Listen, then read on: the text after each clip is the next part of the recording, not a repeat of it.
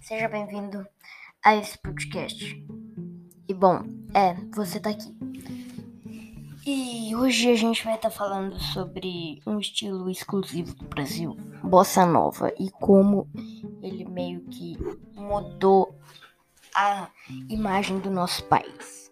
Bom, bossa nova é um gênero muito gostoso de se escutar, que é muito bom. E uma das e a música mais famosa do Brasil, para quem não sabe, é bossa nova. Sim, é bossa nova. Caramba, cara. Eu fui descobrir isso há algum tempo que a música mais tocada do Brasil é bossa nova e o nome dela é Garota de Ipanema.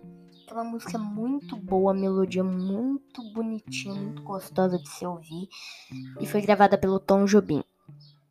E bossa nova é um dos gêneros mais gostosos de se escutar. Cara, é muito bom. É melhor do que lo-fi. É melhor do que outros gêneros por aí, como samba. Eu acho 10 mil vezes melhor do que samba, porque, cara, bossa nova é muito bom, cara. É muito legal. E bossa nova foi inventada um tempo atrás, tá ligado?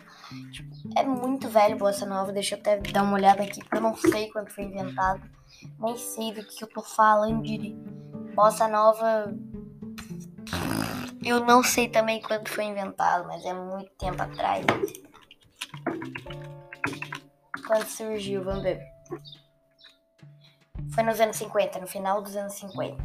E pra quem não sabe, ele foi caracterizado por uma forte influência do samba carioca e do jazz norte-americano. Porque, para quem não sabe, bossa nova é muito inspirado em jazz e no próprio samba, mas, cara, bossa nova mudou a imagem do Brasil, pois a música mais tocada daqui do mundo é brasileira, parece. A música mais tocada do mundo é brasileira e é bossa nova a música mais tocada no mundo. Vamos ver.